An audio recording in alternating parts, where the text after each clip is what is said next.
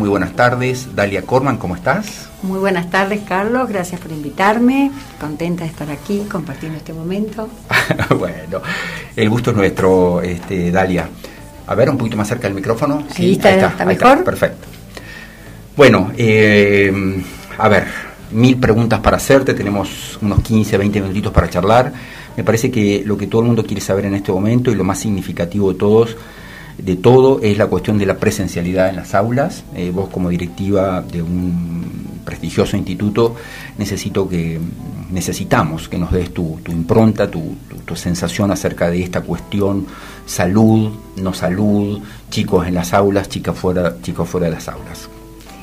Bueno, sin duda es un tema bastante controvertido y por supuesto no tenemos que dejar de lado el tema de la salud porque realmente estamos pasando una pandemia muy difícil y los riesgos son muy importantes en todos los niveles y en todos los ambientes. Sin embargo, de acuerdo a lo que, a lo que se sabe por voces oficiales, eh, el colegio, la escuela en sí es el lugar donde menos contagios hay.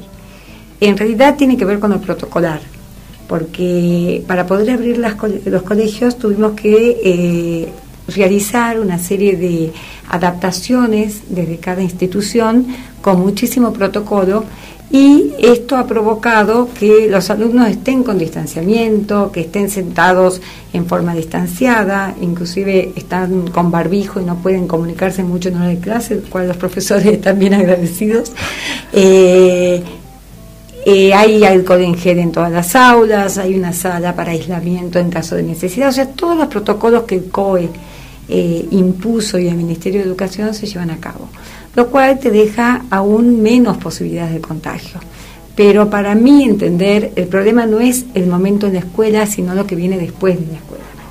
El hecho de reencontrarte con tus, con tus compañeros también genera que vuelvas a tener una vida social con ellos entonces que se reúnan en las casas. Por ejemplo, nosotros a los profesores les pedimos que no les den trabajos grupales, por ejemplo. ¿Para qué? Para que no tengan necesidad de encontrarse. excusa de, ir a... Pero los chicos necesitan socializar, porque esto es algo que no, no hay forma de evitar, y más después de un año total de aislamiento. Entonces, eh, los contagios se dan fuera de la escuela, se dan eh, cuando se juntan con los amigos, eh, y para los padres también, porque uno pensaría, pero ¿cómo los padres no ponen ese límite? Y no es fácil, porque los chicos han padecido eh, mucho el tema de la, del confinamiento. Vos sabés, Carlos, que sobre todo en la adolescencia, eh, la adolescencia es una etapa donde el niño va, el, el joven adolescente va forjando su personalidad. Y su personalidad se forja en relación a un otro eh, quien te va a demostrar si sos lindo, si sos bueno, si sos inteligente, eh, es la mirada del otro. El otro te va juzgando y te va eh, formando. Formando. Determinando tu carácter. Exactamente. Yo no te diría caraturando porque en realidad no te pone una carátula, sino que si el otro te ve lindo, vos te vas a sentir lindo. Y si el otro te discrimina porque te ve gordo, te vas a sentir gordo y si el otro eh, se acerca a vos porque sos inteligente, vas a, sentirte inteligente. Entonces, eh, este contacto con un otro en la adolescencia es fundamental para formar la personalidad, para determinarte frente a una sociedad. Yo siempre le digo a mis alumnos que que cuando somos chiquitos y la mamá nos dice, a ver, decía un versito, y, todo el mundo dice, ay, qué ridícula, vas a hacer un versito, pasar papelón ante todos, y cuando termina el versito todos aplauden y lo besan y le dicen, qué divino que estuviste, eso que parece tan insignificante es la base de la creación de la autoestima del niño. Cuando un chico que canta un cantito y todos aplaudimos, eh, y lo abrazamos y estamos diciendo que puede ser Gardel, nada menos. Eh, y si eso pasa en la, en la primera infancia, que es la base de la estructura de la autoestima, esa autoestima se va a ir reafirmando a lo largo de toda tu vida y hace pico en la adolescencia, porque en la adolescencia vos estás buscando tu lugar para ser vos mismo, para enfrentar lo que viene después. Claro. Porque vos no te olvides que los adolescentes están en una institución, en un contexto, con normas, con uniforme, con profesores que te, que te dan claro, horarios, con toda una estructura y un encuadre que no depende de ellos. Lo que depende de ellos es ir a esa institución o no. Pero cuando ya están en la institución, ellos son parte de una estructura de la cual ellos no pueden decidir. En la cual, pero ellos se están preparando para salir a una nueva estructura abierta, donde ellos van a tomar las decisiones. Entonces, esta necesidad de estar con un otro, con un par, es fundamental. Y yo creo que eh, vale la pena eh, esforzarnos en reforzar estos, estos protocolos para que los chicos tengan que ir a la escuela. Y lo mismo pasa cuando son chicos, cuando son están en ah, edad primaria. Eso te iba a preguntar, porque tengo entendido, Dalia, que digamos el Jean Piaget, con, el excepcional crecimiento que ha tenido en los últimos años, no solamente porque vos estás hablando de adolescentes, pero también tienen grupos iniciales. Nosotros tenemos, tenemos desde prejardín, prejardín, primaria, secundaria y ocho carreras, aparte de postítulos. Más de 1.500 alumnos van al Piaget pero en cada uno de los niveles se trabajó de manera un poquitito diferente. Por ejemplo, en el caso de los chicos más chiquititos, eh, se trabaja mucho el tema de, la relación con la maestra. Porque la maestra, no te olvides que hoy en día, Carlos... Que es el, primer referente. Claro, porque los papis, cuando, cuando nosotros, yo era chiquita, vos sos más joven que yo, pero cuando yo era chiquitita, la mayoría de, la, de mis compañeros tenían una mamá que hacía los deberes con ellos. Yo no tenía porque mi mamá era profesional y trabajaba. Pero eh, las mamás estaban en la casa y los padres trabajaban. Entonces los chicos tenían como referente primero y primario a la mamá. Hoy en día eh, ninguna familia subsiste con uno solo trabajando. Entonces las mamás, aparte por una cuestión de, del lugar que ocupa la mujer en esta sociedad, eh, gracias a Dios, eh, las mamás también trabajan. Se vio obligada a salir de la casa. El chico está solo y la maestra cobra mucha más importancia. Exactamente, porque el chico pasa más horas con la maestra que con su mamá, muchas veces. Porque aparte cuando la mamá llega a trabajar, entre que está sirviendo la comida, en que esto, que lo otro, que después los lleva a los chicos a una actividad a otra, cuando te das cuenta, cuando llega la noche, los acuesta, los baña, cenaron. Y si vos te pones a contar cuantitativamente, no digo cualitativamente porque hay madres y madres y hay maestras y maestras, pero cuantitativamente el chico pasa muchas más horas con la maestra que su referente eh, primordial en esa edad. Y ustedes en el Piaget están trabajando mucho con ese vínculo. Exactamente. Nosotros preparamos a los docentes para eh, hacerle frente a esta situación que atravesó a la sociedad y en especial a los chicos. Aparte, hay muchos chicos que son únicos hijos, que no tienen hermanos. Entonces, haber estado un año en confinamiento también significa haber estado un año sin jugar, sin charlar, sin eh, interactuar, interactuar eh, eh, jugar a la pilladita, como o sea, lo que es lo, natural en un niño. Entonces, la escuela tiene una doble o triple o cuádruple significación. Para mí es fundamental que los chicos vayan a la escuela. No obstante, no descarto que en una situación donde la pandemia empeore, haya que, que que adaptarse a las nuevas circunstancias eh, puede pasar, pero creo que tienen que ser cuestiones eh, provisorias, no permanentes. Porque aparte te voy a contar otra cosa. Yo leo mucho sobre el tema este porque es lo mío y he, leído acerca de estudios que se hicieron estadísticos donde, por ejemplo, en adolescentes y chicos preadolescentes, más o menos de sexto, séptimo grado, hubo muchísimos casos de depresión que no surgía en esa etapa de la vida en especial, trastornos de la alimentación, muchos chicos que han engordado muchísimo, que se han descontrolado con alimentación, que no hicieron ejercicio físico, trastornos del sueño, ataques de pánico, fobias, o sea que realmente eh, las consecuencias de un confinamiento tan largo ha provocado realmente eh, síntomas y situaciones que no sé si todas son tan revertibles. Te cuento que estamos hablando con Dalia Corman, ella es psicóloga, ella es escritora, una gran deportista y también es la directora del Colegio Jean Piaget, ¿eh? que atiende a chicos desde nivel inicial hasta terciario. Son las 14 y 49 minutos, nos quedan unos 5 minutitos de charla, ¿es así Roberto? Mi pregunta siguiente, Dalia, es con respecto a la, presen eh, a la presencialidad, no, a la... Mm, eh, ¿cómo se llama cuando los chicos dejan al, eh, la deserción, deserción. escolar, exactamente?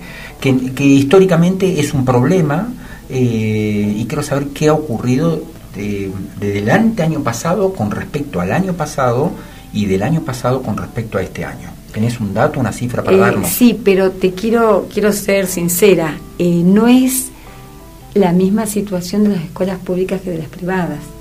En nuestro caso, por ejemplo, nosotros somos una escuela privada de clase media y media alta, más tirando a clase media, donde eh, es muy difícil que un chico deserte de la escuela es como que los padres eh, tienen como prioridad la educación. La educación es como el sueño del argentino medio, digamos, que el chico estudie. pero en las escuelas públicas, aparte no tenemos casos de chicos que no hayan podido conectarse, todos tienen computadora, todos tienen celular, pero la situación de los chicos que van a la escuela pública es totalmente diferente. Porque la escuela, aparte de cumplir un rol educativo, cumple un rol de supervivencia, donde reciben alimentación, donde los padres trabajan todo el día, muchos en la calle o hacen changuitas y no tienen con quién dejar los chicos. O sea que los chicos quedan a la intemperie, quedan eh, sin una mamá que los esté cuidando la mañana. Por ejemplo, ahora, nosotros somos un colegio que damos clase todos los días, ¿sí? Eh, pero, por ejemplo, los colegios que no dan clase todos los días no es porque no quieren, es porque no tienen una estructura edilicia que les permita o dividir los cursos en dos, entonces tienen que alternar. Las personas de las escuelas públicas por ahí no tienen con quién dejar los chicos y por ahí los papis no pueden ir a trabajar y como necesitan comer, los dejan a los chicos solos. Y esos chicos están en un peligro inminente, terrible, que no pasa con las escuelas privadas. Porque en las escuelas privadas, generalmente, bueno, en nuestro caso vienen todos los días, pero si no irían todos los días a la escuela, tienen otra situación que pueden manejar para que los chicos queden en casa, con la abuela, con la tía. O sea que para mí hay que hacer una distinción, desgraciadamente. Son dos mundos diferentes. Eh, no me gusta decirlo porque estoy totalmente en contra de la inequidad y sobre todo cuando se trata de niños, en todos los aspectos, más en el educativo y ni hablar de la salud, pero desgraciadamente estamos hablando con dos mundos que no tienen no tienen comparación en temas como esto. En el Piaget, por ejemplo, no tuvimos deserción. Solo un solo caso de un papá que decidió que la nena dejara en tercer año y te cuento, porque por ahí esto no se sabe, que el Ministerio de Educación eh, obliga a los padres a que lo reintegren al niño al sistema. Un padre no puede sacar a un menor del sistema educativo. Porque sí. Está por, ni por sí que sí ni porque no. Está prohibido directamente. O sea, es un no se puede. el padre tiene obligación de que el menor esté en la escuela. Sea como sea la modalidad. En este caso, el colegio están con bimodalidad, otros que están presenciales, otros que están virtuales totalmente. Yo entiendo que hay escuelas donde los chicos tienen clase una vez cada tres semanas, porque se dividen los grupos en tres y por las burbujas. O sea, no hay comparación. Pero lo que sí te, te repito que estoy a favor totalmente de la educación, porque aparte un pueblo que se educa es un pueblo pensante y estamos en capacidad después de elegir a nuestros gobernantes y de elegir nuestro proyecto de vida en base a conocimientos. Exactamente. Quisiera hacerte una pregunta como más personal, que tiene que ver más con, con, vos como mujer, como te he visto y he conocido un poco de tu vida, eh, amante del aire libre, muy amiguera, deportista, eh, no solamente una persona encerrada en el aula trabajando, sino eh, como, como brillando, como explotando permanentemente. es, un, es es una lección de vida para, para los que te rodean porque irradias alegría permanentemente, Dalia. Mira, yo no sé, te agradezco tus palabras. Creo que eh, a veces no se trata de una elección. Yo sí elijo disfrutar todo, todo lo que está a mi alcance en mi vida. Siempre he tenido como, como estilo de vida el disfrute. Desgraciadamente hay psicopatologías que no te permiten disfrutar. Eh, no todo el mundo tiene la capacidad de disfrute. Por ahí te pasan cosas lindas y las dejas pasar o no las podés percibir como una situación para disfrutar. Eh, gracias a Dios no me pasa, pero eh, pongo énfasis en estos momentos pandémicos, pongo énfasis en mi trabajo, en mi familia y en el deporte, como vos decías, al aire libre, juego al tenis todos los días, nos saludamos con nuestras amigas con el punito, tratamos de cuidarnos. He dejado un poco de lado la vida social, que generalmente la vida social eh, está vinculada a grupos de la infancia, grupos que estamos dejando de lado ahora, pero nos comunicamos por otros medios.